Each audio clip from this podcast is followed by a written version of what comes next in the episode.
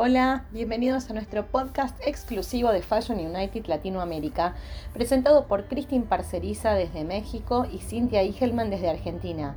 Hola Cristin, ¿cómo estás? Hola Cintia, te mando un saludo desde aquí, desde la Ciudad de México. Aquí seguimos atravesando este momento tan singular para todos que vino a cambiar muchas cosas. En el podcast pasado pudimos ver cómo estaba afectando la pandemia al sector de moda y para esta edición vamos a estar hablando un poco sobre las iniciativas que han surgido en la región a partir de la crisis generada por el coronavirus.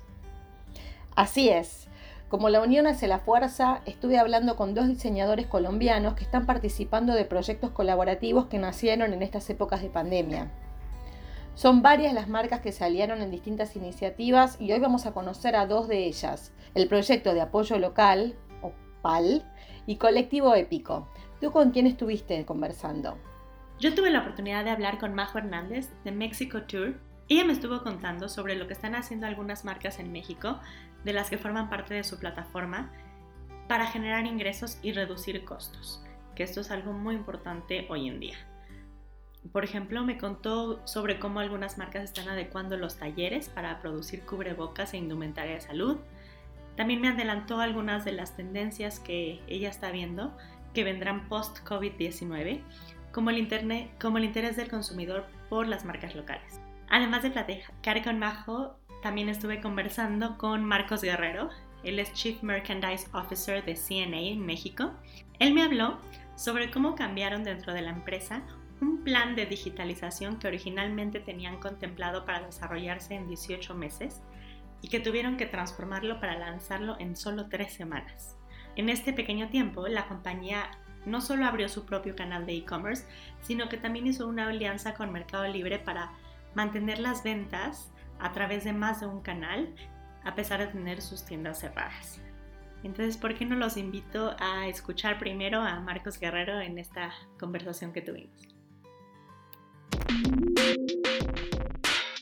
Cuéntame un poquito de cómo fue el proceso de desde que, desde que lo planearon y, la implementación, que fue en, pues que en, unas cuantas semanas nada más, ¿no? Sí, en semanas. Este, mira, todo, todo eh, tenía atrás un plan estratégico. Y este plan estratégico nos iba a llevar al Omnichannel, íbamos a pegar el brinco de, de hacer la, la venta en línea a, buscar el Omnichannel. eh, el plan estratégico era de 18 meses. Entonces íbamos paso a paso haciendo todas las conexiones, haciendo las pruebas, etcétera. En enero empezamos a, eh, en, conjunto con nuestros obviamente socios comerciales que tenemos en Asia, pues empezamos a ver que ya empezaba por ahí un delay de, mercancía, etcétera. Y en marzo, cuando ya este coronavirus y esta pandemia toca México, fue cuando dijimos o nos ponemos las pilas y hacemos algo muy rápido y distinto, o vamos a quedar absolutamente fuera de la jugada, ¿no? Entonces, en, las primeras semanas de marzo empezamos con un análisis este, de posibles alianzas con distintas plataformas y empezamos a hacer pros y contras y sobre todo empezamos a buscar dónde estaba nuestro cliente interactuando más, en, qué plataforma.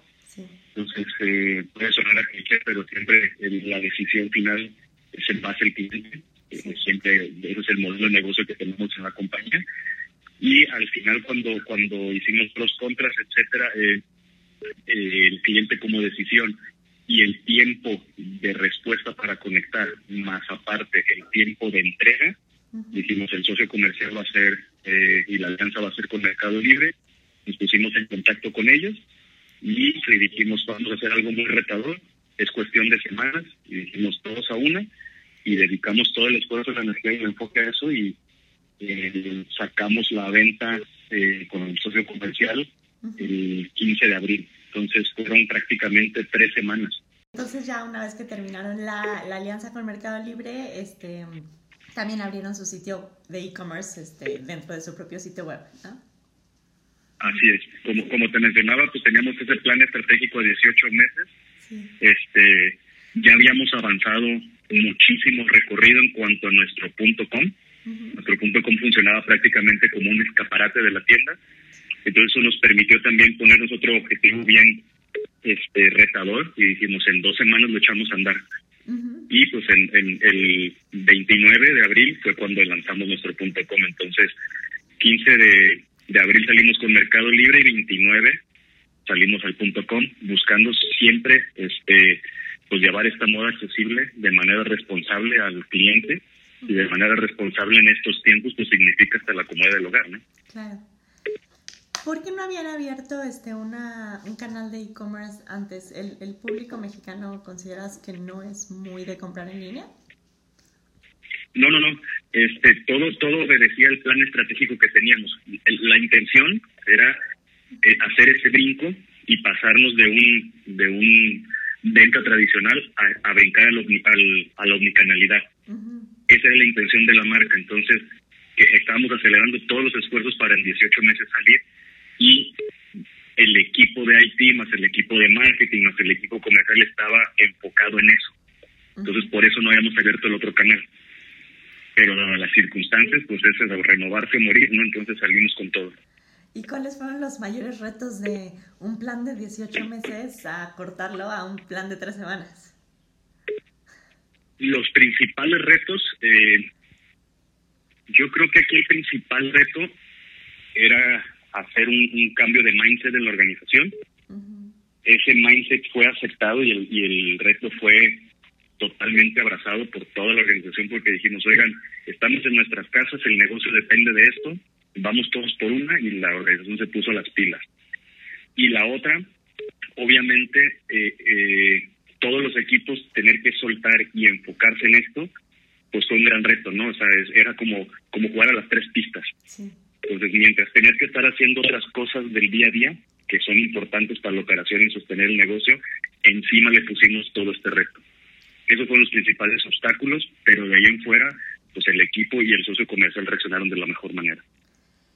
¿Y van a mantener los dos canales, el de Mercado Libre y el canal este, de ustedes, con los mismos productos o cuál va a ser la diferencia entre los dos canales?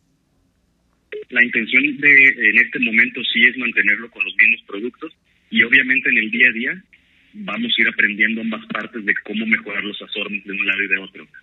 ¿Por qué? Porque obviamente eh, el CRM nos da una data, la venta en Mercado Libre nos da otra data y hay que mezclar las dos para poder tener la mejor oferta para cada cliente en cada canal. Pero momentáneamente sí estamos con la misma oferta y hasta que no tengamos eh, mensualmente data que nos dé valor, vamos a ir pudiendo ajustar la maquinaria. Pero en el corto plazo, la respuesta es sí, mediano plazo vamos a ir ajustando.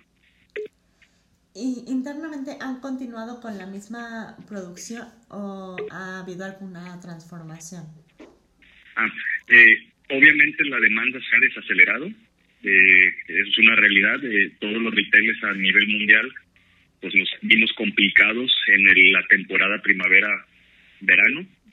Y lo que se hace en conjunto con los socios comerciales es pues hacer este renegociaciones buscando siempre cuidarlo, cuidar la relación comercial, cuidar a las personas.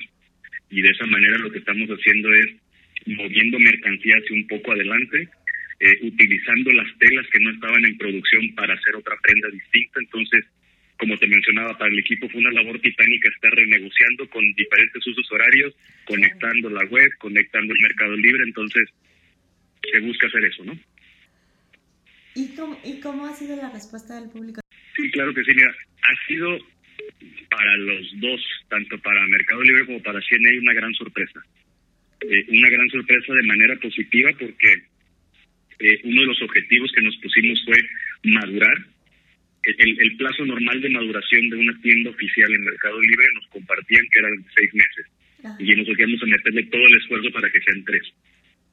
Y la marca iba, empezamos a vender y nos empezó a sorprender y sobre todo los comentarios de los clientes en cuanto a la rapidez del envío, o sea, de poner el pedido el día de hoy y recibirlo mañana, pues está siendo impactante para todos. Obviamente gracias al, al, al know-how de Mercado Libre y lo que lo que piden los clientes pues es más producto, ¿no?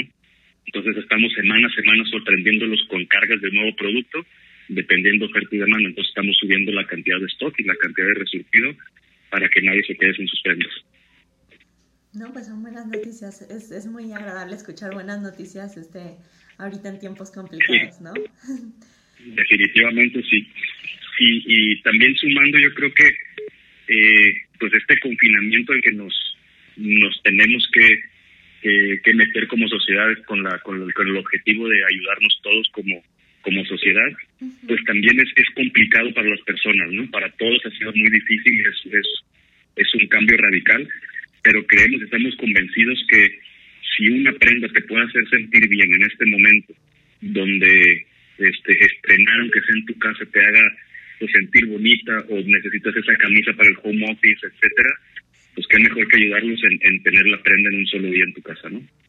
Por supuesto. Y finalmente me gustaría que me dijeras como qué aprendizajes te ha, te ha dado esto, pues este reto que, que, superaron en tan poco tiempo. El aprendizaje, yo creo que aquí el mayor aprendizaje es se reafirma los principales motores de esta marca. Esta marca siempre ha sido desde 1841 una marca innovadora. Eh, no sé si sabían, pero eh, esta marca puso la primer minifalda al mercado, empezó a hacer las tallas de los trajes este, homologadas para democratizar la moda. Fuimos los primeros que trabajamos con un diseñador de alta costura y así fueron innovando los hermanos Clemens y August. El otro principio es flexibilidad, rapidez y agilidad. Entonces, esos cuatro principios, otra vez, no importa en el momento del tiempo en el que vivas, si no los aplicas en su debido momento, pues estás fuera, ¿no? Entonces se reafirma efectivamente es o, eres flexible y te adaptas escuchando al cliente o estás completamente fuera de la jugada. Y eso es, eso es algo que nos vino a reafirmar a todos y dijimos, lo sabemos hacer bien, vamos por esta, ¿no?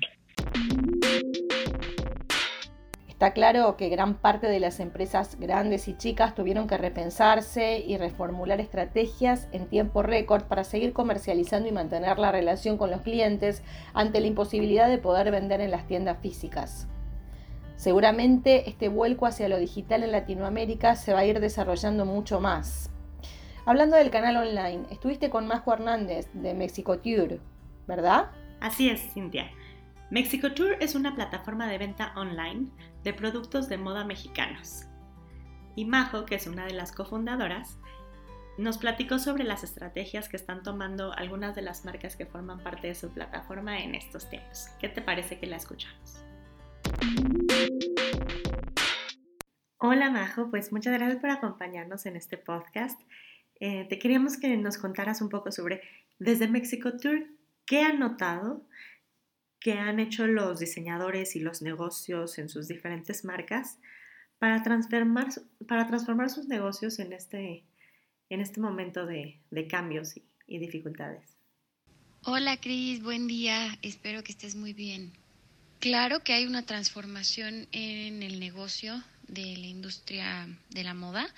Eh, yo creo que hay una transformación ahora sí que en todas las industrias, eh, en todas las personas, eh, pues esta pandemia es algo que nunca nos había tocado vivir y creo que definitivamente ha significado una transformación para todos. Eh, la industria de la moda definitivamente ha sido una de las más afectadas porque al ser productos que no son de primera necesidad, pues ahorita con tanta incertidumbre, mucha gente pues ha dejado de lado esta industria y el consumo pues se ha visto bastante afectado. Eh, claro que hay una una transformación de esto, eh, pero yo creo que a fin de cuentas todas son áreas de, oportunidad para mejorar. y definitivamente a partir de hoy eh, tenemos que ser consumidores mucho más responsables. Esto hablando pues de todas las personas, ¿no? Eh, la industria de la moda nos tenemos que volver mucho más humanos, mucho más conscientes de lo que estamos ofreciendo. y es decir, no creo para nada, ni lo deseo para nada, que el fast fashion vaya a desaparecer, este, sino simplemente que los consumidores nos tenemos que fijar también en no únicamente eh, consumir el fast fashion, sino también convertirnos en consumidores responsables que nos preocupemos por saber de dónde vienen nuestras piezas, eh, quién las hizo, a quién estamos aportando algo. Entonces, al, volvernos consumidores responsables, entonces vamos a buscar, en este caso que eh, para nosotros es el diseño mexicano, pues se busca entonces que la gente empiece a consumir lo local, que busque consumir diseño mexicano, porque sabe que con esto está aportando a la economía local y está reactivando una industria eh, que podría haber quedado rezagada. Entonces yo creo que por ahí va la transformación en la industria de la moda. A lo mejor ya no va a haber tantas temporadas al año, sino que van a ser piezas eh, atemporales, eh, de, larga, de muy buena calidad y larga duración, eh, para que estés ofreciendo un producto de alta calidad a tu cliente y de alto valor. O sea, el valor no va de la mano del precio, sino de todo lo que hay detrás de esta pieza. Muchas, muchas marcas han cambiado su, su forma de trabajar, incluso sus, productos para poder adaptarse a canales digitales o para poder adaptarse a las necesidades que tienen ahorita los, los, los usuarios. ¿Ustedes cuáles son algunas de estas iniciativas que han notado eh, con los diseñadores y con las marcas con las que trabajan generalmente? Definitivamente eh, las nuevas iniciativas de negocio, pues ha sido el e-commerce. Para nosotros no es nueva iniciativa, ya que nosotros fuimos pioneras en el asunto del e-commerce y la moda mexicana. Nosotros empezamos con esto hace cinco años, pero sí definitivamente al día de hoy, pues el e-commerce representa una gran oportunidad para, para todos aquellos que no tienen otra manera de, de, de vender sus piezas y de ponerlas al público. Entonces, pues esto ha sido una de las principales iniciativas que todos han adoptado es el e-commerce. Y bueno, pues ahora sí también muchos han, han este, aportado mano de obra y sus talleres y este, materia prima para hacer eh, cubrebocas y cosas que puedan estar eh, al alcance de tanto de médicos como de las personas a bajo costo y sobre todo también que esto les puede ayudar a, pues a, ellos a seguir manteniendo abiertos sus talleres. ¿Ustedes qué recomendaciones les están dando a los diseñadores y a las marcas que están en su plataforma para que se mantengan en pie ante la crisis que la crisis económica que está enfrentando a la moda como una de las industrias más afectadas durante esta contingencia de, de COVID-19? Las recomendaciones que estamos dando a los diseñadores y marcas, pues a fin de cuentas, este, es disminuir sus costos eh, en la mayor parte posible para que estos no, pues no los, este, no los terminen afectando. Pero con reducir costos no nos referimos para nada a personal, ni salarios, ni esto, ¿no? Sino costos fijos que a lo mejor antes este, se gastaba mucho más ya sea en cuestiones publicitarias, ya sea en este pues en cosas que no son elementales, por así decirlo, bajar costos para poder sobrevivir, eh, mantener el flujo, este, mantener el flujo de, de, ventas y esto se hace a través de colaboraciones. Nosotros hemos trabajado de la mano de varios diseñadores haciendo colaboraciones este, exclusivas para México Tour. Este, también hemos lanzado iniciativas de descuentos con el objetivo de aumentar el flujo de ventas eh, y que a ellos pues les siga, eh, que eso es lo importante, ¿no? Mantener el flujo de ingresos.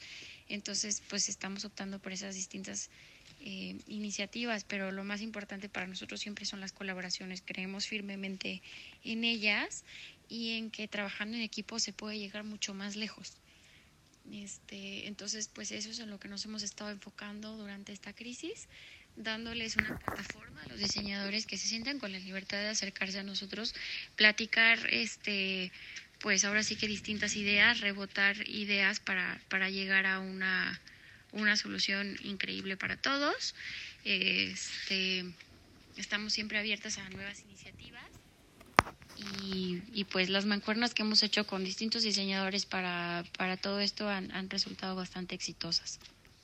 En el sitio de Mexico Tour vimos que lanzaron una iniciativa con unas t-shirts que crearon específicamente para ayudar a la industria.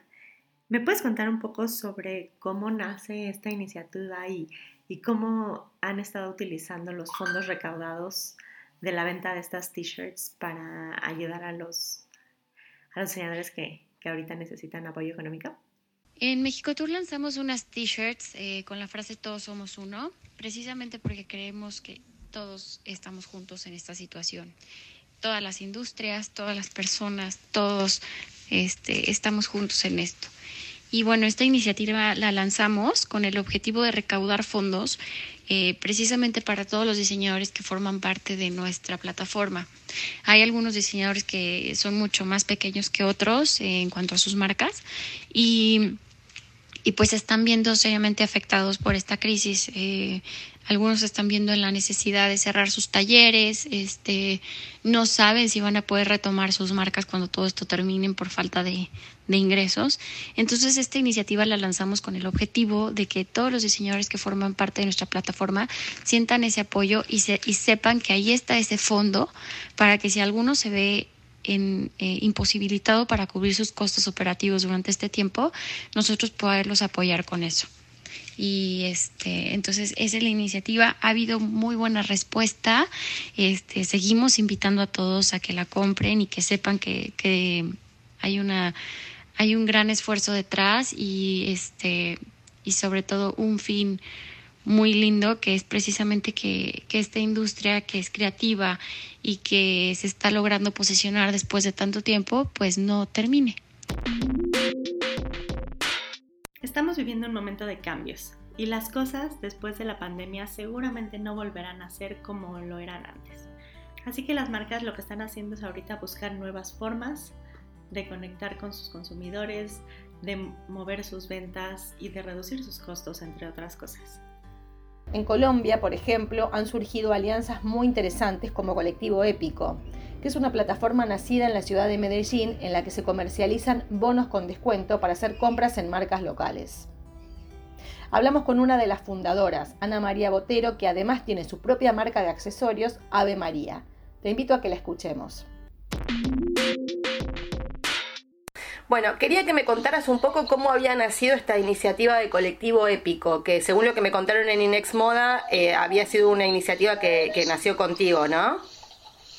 Sí, Sí, así fue Cintia. Nosotros, a ver, la alcaldía de Medellín, para contextualizar, la alcaldía de Medellín junto con Inex Moda tienen un programa que se llama Épica. Sí y muchas empresas durante, no sé, cinco o seis años, Inexmoda pues tendrá mejor el dato, eh, hemos participado en ese programa. Es un programa básicamente como de fortalecimiento empresarial. Entonces los emprendedores nos presentamos al programa y, hacemos parte del programa. Okay. E Inexmoda creó un grupo en WhatsApp con todas las, las empresas que han participado en el programa. Entonces, en ese grupo de WhatsApp somos como 350 personas. Ajá. Entonces, en el grupo de WhatsApp, el sábado, yo miro la fecha, que eso fue como unos días antes de declarar la cuarentena en Colombia. Sí. Eso fue el sábado 21 de marzo. Sí. Eh, eh, por esos días se declaró la cuarentena, el aislamiento pues que decretó el gobierno. Sí, sí, Entonces, nosotros empezamos a hablar en el grupo ese sábado y como que, aquí pues como que podemos hacer, obviamente todos preocupados porque nuestro, pues porque podría peligrar muchas cosas. Claro, sí, sí, claro, el negocio. Entonces, exacto, entonces como yo soy una apasionada por el tema de ventas online, me encanta, mi empresa básicamente el 80% de la venta es online, yo propuse, ¿y por qué no hacemos una página web y vendemos bonos de nuestras empresas eh, con descuento, en fin, o sea, fue una idea ahí como loca de un segundo, esto no fue como que yo lo planeé, no. No, no, salió. ¿Por qué no hacemos esto? Exacto, eso fue de una. ¿Por qué no hacemos esto? Entonces cuando yo dije eso, pues todo el mundo, sí, bacano, no sé qué, entonces creamos otro grupo, pues porque dijimos, no todos de pronto están interesados, entonces ah, creemos otro grupo para que hablemos por ese grupo a los que nos interesa. Entonces ese mismo sábado en la noche creamos el otro grupo, nos pasamos al grupo pues las personas, o nos integramos al grupo las personas que queríamos pertenecer y empezamos a hablar. Okay. Ya el domingo teníamos como la idea un poquito más estructurada, entonces la idea era esa, vender bonos eh, de nuestras empresas, bonos de descuento, que la persona pudiese redimir hasta el 31 de diciembre de este año. Ok. ¿Con qué fin? Pues con el fin de generar flujo de efectivo para nosotros los empresarios en este momento. Claro. Porque pues tú compras un bono y puede que todavía no te lo gastes. Entonces, eso finalmente pues mueve mi caja. Claro. Entonces, básicamente eso fue lo que hicimos. Ese domingo, eh, como a las 10 de la mañana, hicimos una votación para el nombre. Entonces, entre los muchos nombres, alguien propuso Colectivo Épico, pues porque veníamos de épica. Claro. Porque somos un colectivo, porque la palabra épico encierra muchas cosas. Entonces hicimos una votación entre todas las personas que habíamos, fue democrático el nombre y entre todos elegimos colectivo épico. Ok. Pues fue el ganador. Perfecto. Eh, y ya listo. Entonces eso fue el domingo. El domingo yo, que me encanta el tema de las páginas web, presenté en mi computador. Entonces el domingo ya tenía como el prototipo de página armada. Ok. Ya el lunes lo terminé de, de organizar. El martes todas las empresas me enviaron la información para subirla a la página y el miércoles salimos al aire. Bien. O sea, esto fue como en cuatro días, cinco días. Ok. Eh, a hoy somos 240 empresas las que estamos. Wow. Eh, y se estamos en colectivo épico. Se sumaron empresas que no habían participado de la de, de esta de, de épica de, épica. o sea, hay marcas de, de afuera de ese de ese programa. Sí, sí. Ah, entonces después dijimos, no, no limitemos esto solamente a nosotros. Sí. Pues porque digamos que si bien muchos hemos participado, también hay muchas marcas muy valiosas que no lo han hecho.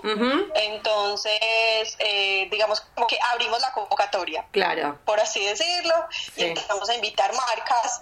Eh, esto se nos desborda un poco porque finalmente esto es un trabajo, digamos, donde las personas que trabajamos detrás estamos donando nuestro trabajo. Claro. Los primeros días era yo sola. Claro. Entonces, porque además yo tenía todos mis colaboradores de mi empresa en vacaciones, claro. fue una de las medidas que tomamos. Entonces todos estaban en vacaciones, yo no podía eh, disponer de ellos. Claro. Entonces yo estaba trabajando sola, pero ya entonces otras personas después empezaron a sumar y ya en estos momentos somos 12 personas las que trabajamos detrás de colectivo épico, como todos de, de, empresas diferentes que hacemos parte del colectivo. Ok.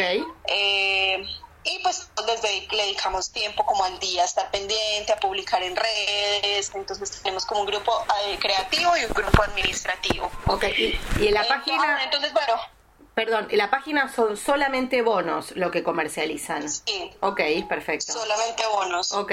Y ya obviamente pues ya se nos empezaron a ocurrir ideas de qué puede pasar después, porque digamos que logramos reunirnos en muy poco tiempo muchos y es muy valioso. Entonces la idea es poder a futuro, digamos que esto no se quede simplemente en la página, que la página lo hemos pensado, sea, como un medio de generar ingresos para de alguna manera ayudarnos como gremio. Claro. Entonces, eh, digamos que el propósito por el que estamos encaminando en estos momentos colectivo épico, sin duda alguna, es un tema digital. Es de alguna manera traer al mundo digital esas empresas que todavía no están o fortalecer esas que ya están pero que no le meten la ficha. Claro. Eh, en fin, pues porque como te digo, yo sí soy una apasionada 100% por el tema digital y por las ventas online. Claro, entiendo perfecto. Y ¿Y qué respuesta han tenido? Porque hace relativamente poco que están, pero ¿qué, ¿qué, respuesta han tenido? Pues ve, la verdad nos ha ido muy bien. Nosotros hemos vendido aproximadamente, creo que estamos, que cumplimos la, la meta de 500 bonos eh, vendidos en la página. Como todo, hay unas marcas que venden muy bien porque hacen mucho trabajo detrás, otras no. Porque básicamente si algo hemos identificado es que las ventas no provienen de por sí por colectivo épico, las, las ventas vienen por las empresas que hacen su trabajo de llevar a los clientes a que compren. Ah, entiendo. Entonces, entonces eh, sí, nos ha ido pues digamos muy bien. En estos momentos, eh, bueno, hemos vendido más o menos 500 bonos y el ticket promedio por bono es aproximadamente 120 mil pesos. Eso viene siendo con el dólar como está. como 30 dólares. Ok, perfecto. Ahora, lo que a lo que te refieres cuando dices las las empresas hicieron su trabajo es que, por ejemplo, yo busco eh, la página web de una marca y esa y esa es la que me propone esta e, esta instancia, digamos, la de comprar el bono y me, redirige a colectivo épico. Exacto, no tanto las páginas web, sobre todo las redes sociales. Redes sociales. que en estos momentos las redes sociales son súper potentes, entonces, exacto. Una, Digamos que las marcas que hacen un muy buen trabajo en redes sociales, que logren mover la fibra de sus seguidores, esas son las marcas que más han vendido. Bueno, me parece genial la iniciativa, ojalá que les vaya muy bien porque es importante que en este momento las marcas puedan aprovechar en hacer algo o, de capacitación o de para, para poder eh, generar un poco más de ventas en, en este momento tan difícil para todos, ¿no? Muchísimas gracias y todo lo mejor. Muchas gracias a ti, Cintia. Es muy interesante cómo surgen nuevas posibilidades a partir del trabajo colaborativo. Las marcas colombianas parecen haber encontrado un camino interesante a raíz de las alianzas, como las 26 marcas que se unieron en la plataforma de venta de productos de moda Diseñadores Colombia. Sí, queda cada vez más claro que las tareas en colaboración suman y enriquecen desde todo punto de vista. Otro grupo de trabajo que surgió es Proyecto de Apoyo Local, o PAL, su sigla, una iniciativa de varias marcas colombianas que están trabajando en colaboración desde el ámbito creativo y desde lo comercial. Hablé con el diseñador Camilo Álvarez, que es parte de la alianza. ¿Lo escuchamos? Bueno, Camilo, ¿de qué se trata el proyecto PAL? Mira, PAL, que traduce Proyecto de Apoyo Local, surgió de una manera muy orgánica. Nosotros, como todos, digamos que nos encontramos ante esta situación tan inesperada, y empezamos a conversar entre nosotros, entre colegas, entre digamos que otros diseñadores y se empezaron a crear grupos de WhatsApp. Y en uno de estos, digamos que la, la, principal preocupación es qué vamos a hacer. Pues es decir, tenemos que seguir cumpliendo nuestras responsabilidades como empresarios y como diseñadores, tenemos que seguir pagando nóminas, pero estamos no podemos producir, todos estamos en la casa. Entonces de esa manera empezó como por una preocupación con otros asesores, empezamos a conversar y finalmente lo que decidimos fue como pues entre todos estamos juntos, apoyémonos a nosotros mismos y empecemos a difundir un mensaje que la gente sea consciente de cómo ahora, más que nunca, es súper importante fortalecer eh, las economías locales. Digamos que nosotros como marca somos hacemos parte de una cadena muy grande. Es decir, detrás de cada producto que cada uno de nosotros crea, hay familias, hay personas que están en los diferentes procesos de, de, creación, de desarrollo, de comercialización, de promoción. Entonces toda esta cadena eh, se impulsa desde la adquisición de lo que creamos. Entonces impulsar el consumo local también es, es impulsar las, el sostener tantas personas que están eh, detrás, de, detrás de, de, de este montón de familias. Entonces, digamos que esa era nuestra principal preocupación y de esa manera nos unimos. Porque resulta que cuando, cuando somos más personas, eh, nos damos cuenta que cada una de las de cada una de las personas o de las marcas porque digamos que cuando uno es diseñador esas dos cosas digamos que esa barrera digamos que está es bien es bien borrosa entonces que todas estas personas eh, cada uno tiene habilidades diferentes cada uno tiene puntos de vista diferentes entonces empezar a conversar en, en plural termina uno sorprendiéndose con las cosas que se encuentran. Entonces de ahí inició. Entonces empecemos a crear algo en donde el lema sea apoyémonos los unos a los otros para juntos salir equilibrados de esta situación. Ok. Y, y, puntualmente, ¿cuántas marcas son las que están participando y qué es lo que están haciendo?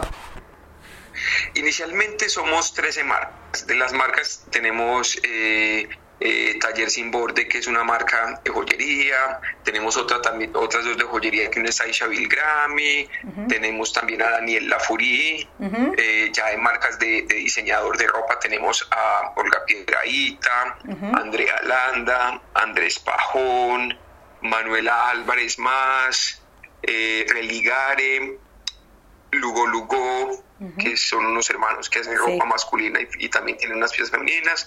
Camilo Álvarez, que somos nosotros. También hay una empresa que se llama Tigre de Salón, que es una marca de, de, de cueros y objetos pues para eh, bolsos, mochilas, que tiene una, una historia muy interesante. My Petit, que es una marca también de ropa interior. Y tenemos a 302, que es una productora que es una de las que hace desfiles, hace producciones eh, fotográficas, que incluso fue, hizo parte pues como todo este tema de la iniciativa. y, y, también es interesante porque de alguna manera todo las, el sector de los servicios que están asociados a la moda es como el último eslabón de la cadena que podría llegar a reactivarse también por el tema de que requiere varias personas en un solo lugar. Entonces, estas somos todas las marcas, ¿cierto? Como ves, tenemos un ecosistema de marcas que es interesante que se creó de una manera orgánica, ¿cierto? Que de hecho también tenemos como la, la, mentalidad que es posible que esto se amplíe a otras marcas una vez nosotros entendamos la manera en la, en la, en, la que, en la que se, se repite su funcionamiento. Y lo que hicimos inicialmente es generar un catálogo con productos seleccionados de cada una de las marcas. Okay. Entonces ese catálogo que nosotros seleccionamos, que cada uno de los equipos de ventas de, de las marcas que hacen parte, lo que está buscando es presentarle a sus clientes naturales estas otras marcas que hacen parte del colectivo.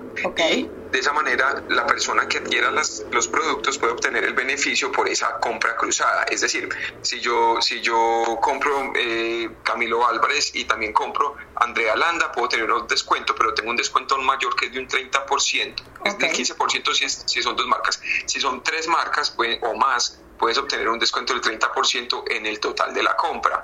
Entonces termina siendo como muy atractivo uno comprar mezclado y también comprar mezclado significa que multiplicamos los canales de cada una de las marcas. Claro. Entonces, eh, digamos que este es el, este es, este es el primer digamos que el primer momento que estamos nosotros, la primera actividad que estamos haciendo en conjunto, y eso ha generado, eh, como te digo, todo ha sido de una manera orgánica, entonces eso ha generado conversaciones alrededor de eso, y algo muy bonito también es cómo hacer eh, la misma promoción y la misma creación eh, intercambiando cosas. Por ejemplo, Ana de Taller Sin Borde, que, es, que trabaja mucho con piedras y con objetos, accesorios, se juntó, llamó a Andrea Landa, Andrea Landa trabaja con cueros y hizo como unas cuerdas trenzadas y con eso se están armando unos tipos de collares. Eh, conmigo también conversamos y con unos textiles ella también va a trabajar un tipo de piedras. Eh, hay otros que lo que han hecho es que, por ejemplo, entre varios se mandan productos para las casas, como todos estamos en la casa, y la gente está haciendo unas, digamos que unas producciones domésticas involucrando, involucrando productos de las otras marcas. Entonces se han dado unos resultados como de porque tuvo que haber pasado una pandemia para darnos cuenta que trabajar juntos tenía tenía, digamos, que esos resultados tan, tan, tan creativos, como tan estimulantes, tan, pues de verdad que es súper bueno porque no es solamente la, la, recompensa inicial, que es la misión que estamos buscando de poder cubrir los costos y así, digamos, que poder seguir brindándole bienestar a, personas que están detrás de las marcas, sino también la emoción que representa estar construyendo juntos nuevas formas de crear, nuevas formas de ver el producto del otro. Entonces eso ha sido muy interesante. Ok, ¿y cómo puede acceder una persona al, al catálogo que armaron?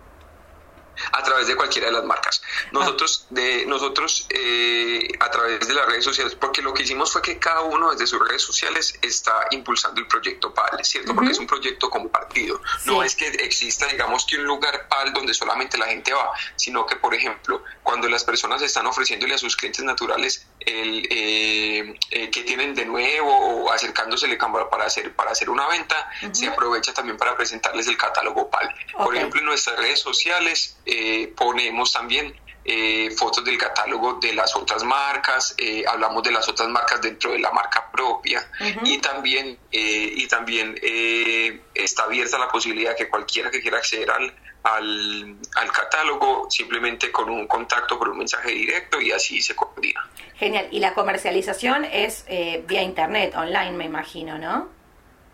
Sí, como te digo, nosotros somos muchas marcas locales y, de alguna manera el primer, aunque también dentro del ejercicio han, surgido personas que dicen, ve, yo estoy por fuera del país, pero quisiera hacer que llegue también, es, es posible, porque algo que ha seguido funcionando son los envíos, pero, pero también eh, digamos que la lógica también es usar lo que cada uno tiene a la mano para así hacer, hacer eh, la distribución. Entonces, claro, muchas personas como nosotros acá en Colombia, no sé cómo está funcionando, seguro parecido, tenemos la posibilidad de salir a hacer las compras o hacer eh, los, los, las diligencias una vez a la semana. Ok. Entonces, por ejemplo, cuando estaba iniciando todas estas conversaciones hace tres semanas, un mes, personas que dijeron, listo, lo que voy a hacer es a buscar el inventario que tengo en la oficina y poderlo despachar desde la casa, porque de alguna manera también se busca la seguridad. Y nosotros, eh, nosotros digamos que por particularmente nosotros sí podemos en este momento tener el taller abierto porque somos pocos, tenemos una, unos protocolos de seguridad también y porque estamos produciendo elementos para para la, para la pandemia, que son unos tapabocas eh, con, digamos que con características médicas. Entonces, digamos que nosotros al tener esa posibilidad también podemos estar eh, eh, despachando pues desde, desde la oficina si es necesario y si la idea es que la gente sienta que hay seguridad en el producto que le entregamos. Claro, claro. Y tus clientes en particular, en tu experiencia, ¿cómo se han tomado toda esta, esta innovación, colaboración? ¿Cómo se lo, ¿Qué recepción has tenido? La gente ha tenido muy buena recepción. A la gente le ha gustado mucho. Cuando salió el, principio, lo que nosotros quisimos hacer inicialmente era comunicarlo con la propia voz, eh, comunicar qué significaba para nosotros la creación de PAL. Entonces, eh, lo que hicimos fue a través de, videos publicados en Instagram, eh, contar qué significaba para nosotros PAL y desde el lanzamiento la gente estuvo súper interesada. Cuando ya después a la gente le empezamos a contar sobre los beneficios que hacía que tenía estar comprando de manera cruzada, muchas personas se acercaron de clientes, hubo, hubo, unos clientes habituales y también muchos clientes nuevos, muchas personas nuevas que se aceptaron a preguntar por, por, el catálogo, también las ventas cruzadas se han generado, como te digo, se han generado incluso interés de personas eh, por fuera de Colombia, que obviamente como te decía, eh, la concentración de nosotros es seguir manejando lo local porque de alguna manera es la responsabilidad nuestra, lo local. Eh, igual digamos que la gente le ha parecido atractivo y se han acercado de otras partes. Claro, y no sé si ya lo han conversado o no, pero cuando termine todo este tema de, de, la pandemia, ahí está la idea de continuar con esta colaboración, hacerlo crecer, dejarlo así. ¿Tienen alguna idea de todo esto o todavía no? Mira, nosotros sí tenemos idea de conservar los valores que se generan con esto. Yo estoy muy seguro que, lo que estamos viendo de trabajar juntos ha generado beneficios más allá de los que estábamos buscando inicialmente. Entonces yo considero que es un gran valor poder perpetuarlo. Lo que nosotros estamos entendiendo es porque estamos en una situación donde cada 15 días hay noticias nuevas de cómo funcionan las cosas, ¿cierto? Te pongo un ejemplo puntual. Hace yo diría que hace un mes eh, en la oficina mía, como te contaba, comenzamos, pedimos la autorización para poder reabrir y comenzar a trabajar en los tapabocas porque estaba surgiendo una necesidad eh, prioritaria, pues es decir, médica prioritaria en diferentes regiones como que tenían, que tenían menos acceso a, recursos, entonces empezó a manejarse de esa manera, a personas que tuvieran realmente prioridad. A mí se me acercaban y me decían, ¿me puedes vender? Y yo decía, no, estamos manejando esto únicamente con donaciones con personas que, que, donan el costo y nosotros nos encargamos de fabricarlos y de distribuirlos a personas de primera necesidad. Eso era al principio. Claro. Cuando ya empieza a suceder esto, nosotros ya llevamos semana y media donde empezaron a, a activarse de a poquito ciertos sectores productivos. Entonces esto ha llegado a que ahora la necesidad se extendió a los empleadores y empleados de las compañías que empezaron a reactivarse. Y ya se está pronosticando que a partir del, pues está ya, ya es seguro que a partir del próximo lunes la gente con, obviamente con cuidados y restricciones empieza a salir a mayor número a, a, la calle. Entonces también, digamos que ya esa, esa necesidad se amplió. Entonces como estamos en un panorama donde cada 15 días promedio se está cambiando cambiando un poco las, las eh, el, sí, digamos que se está cambiando un poco las condiciones generales del tratamiento de la pandemia. Entonces, de esa misma manera, a nosotros nos ha sucedido. Estamos yendo día a día, viendo de qué manera seguimos funcionando juntos, pero yo estoy casi seguro que, eh, que esta iniciativa es para, para perdurar. Y te llevo un poco para atrás, ¿no? Antes de que iniciara toda esta cuestión de la pandemia, ¿cómo, cómo venías? ¿Cuáles eran tus proyectos para este año? ¿Qué es lo que está, en qué estabas trabajando? Parece que fue hace muchísimo tiempo, ¿verdad? Sí, parece, sí, exacto. Yo, yo incluso hace poco estaba viendo fotos de, de, de, esas marcas mías, de, de, cosas que se empezaron a, a, presentar en febrero y en marzo. Y digo, ay, todo se ve tan viejo. todo lo que es como lo, lo, lo pre-COVID es como tan viejo ya. Pero no, nosotros digamos que particularmente este iba a ser nosotros pronosticamos desde exactamente desde el 23 de diciembre, puedo decir lo que nos sentamos en la oficina a pensar varias cosas de este año y una de ellas fue una de ellas fue que ese era un año en el que queríamos transformar muchas cosas de la estructura y de cómo estábamos trabajando. Entonces, fue para nosotros, digamos que fue una sorpresa que coincidiera esa intención con este panorama.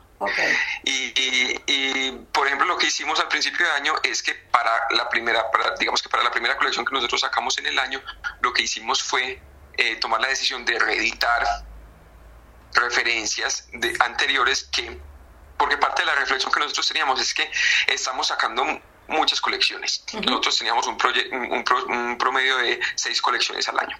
Dijimos, estamos sacando muchas colecciones y cada colección tiene es muy nueva, es decir, tiene muchos productos nuevos, muchos productos diferentes. Empecemos a hacerle fuerza a todo eso que ha perdurado, porque de alguna manera, si se ha quedado, pues, pues, son cosas que nosotros metíamos una o dos referencias eh, de colecciones anteriores en colecciones nuevas y terminaban reinventándose, terminaban funcionando. Entonces, digamos que al principio nosotros decretamos como, no, en este momento lo que vamos a hacer es sabios en elegir las cosas que han funcionado bien y darles ese valor, ese valor de que, que han perdurado. Claro. No, porque de alguna manera no, no es seguir pensando como, como piensa la moda de una manera descarada muchas veces que si fue hace tres meses es viejo. Claro. Sino todo lo contrario. si, se, si, si se lanzó desde el 2015 y en este momento, cinco años después, sigue siendo una, una, una prenda importante, es porque estamos hablando de cosas esenciales, de cosas que trascienden en el tiempo. Entonces nosotros desde la empresa quisimos quisimos hacerle fuerza a esa y empezamos a reeditar